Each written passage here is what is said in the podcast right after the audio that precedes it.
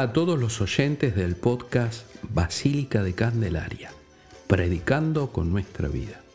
Soy Carlos Ávila, fraile dominico, y queremos compartir nuestra fe con ustedes.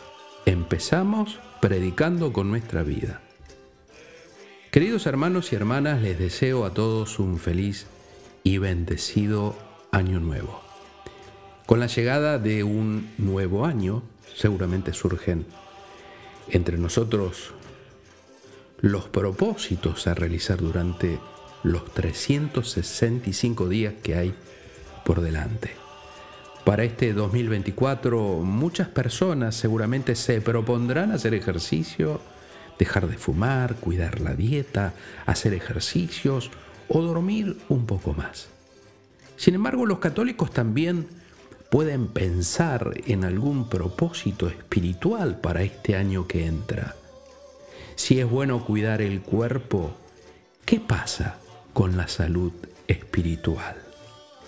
Al inicio de casi todos los años, eh, los años nuevos, deberíamos renovar nuestros buenos propósitos, como por ejemplo de leer a diario la Biblia Empezar y terminar nuestros días con las palabras de Dios.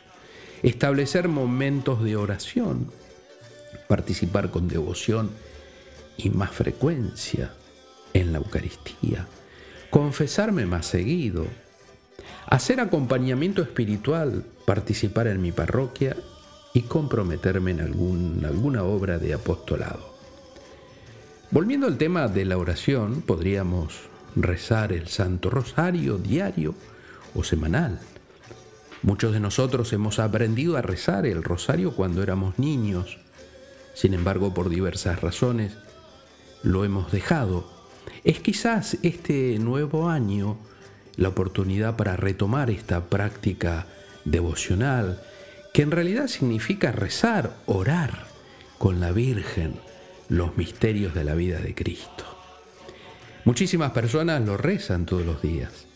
El rosario es una excelente manera para reflexionar sobre la vida de Jesús y María y rezar con las escrituras.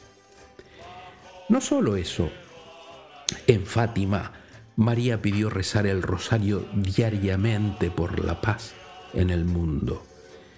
Quizás el 2024 sea el año para tomar el rosario más en serio si alguno no conoce bien el rosario, puede comenzar con un misterio cada día e ir avanzando. Se puede rezar uno a la semana o esforzarse por rezarlo diariamente.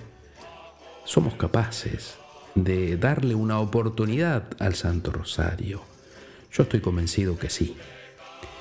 Podríamos mencionar otros buenos propósitos.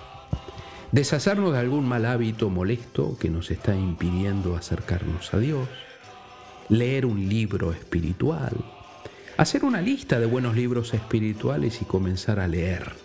Hay muchos libros escritos por autores católicos disponibles, inclusive en la red y de manera gratuita, para profundizar el conocimiento de Jesús, María, la Iglesia, los santos y otros temas relevantes para la vida cristiana. Leer.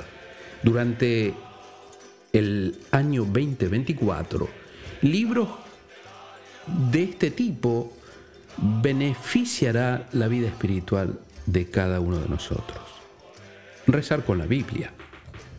Existen diferentes aplicaciones y libros que podrían ayudarnos a leer la Biblia durante este año. Se pueden leer los Evangelios, las cartas de San Pablo o los escritos proféticos teniendo así un mejor conocimiento de la palabra de Dios. Y mientras se hace, se puede rezar con la Biblia a través de la lección divina, en el que se lee un pasaje y posteriormente se pasa unos momentos meditando una palabra o frase de ese pasaje de las Escrituras. A través de esta oración, Dios, queridos hermanos, habla de manera más profunda a las almas sobre lo que nosotros hemos contemplado. Y ya para despedirnos, les sugiero una cosa muy importante. Hacer o terminar al final del día con un examen de conciencia. A menudo hacemos un examen de conciencia antes de acudir al sacramento de la penitencia, pero ¿y si todos los días se hiciera un examen? No se trata solo de ver los fallos y errores, sino también de recordar cómo Dios ha actuado durante todo el día, ver las gracias y cómo responder mejor al día siguiente.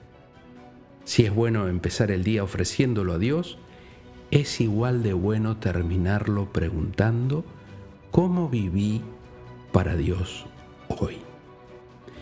Nos despedimos con nuestros mejores deseos y bendiciones para todos ustedes desde la Basílica de Candelaria. No te olvides de suscribirte a nuestro podcast y compártelo en tu familia y en tu comunidad. Y terminemos como siempre con una oración a la Virgen de Candelaria.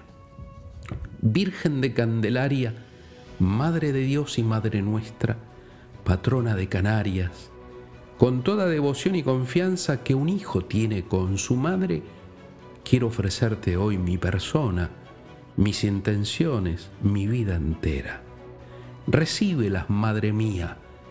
Te pido protección para aquellos hijos tuyos que se encuentran lejos de esta tierra y desde allá te invocan con sincero corazón. Madre de Candelaria, consuelo de los afligidos, Reina de los hogares cristianos, derrama tu amor sobre nuestras familias. Haz que siempre nos dejemos iluminar y conducir por tu Hijo Jesús, la candela que llevas en tus manos. Amén. Hasta el próximo lunes, si Dios quiere, y predicando con nuestra vida.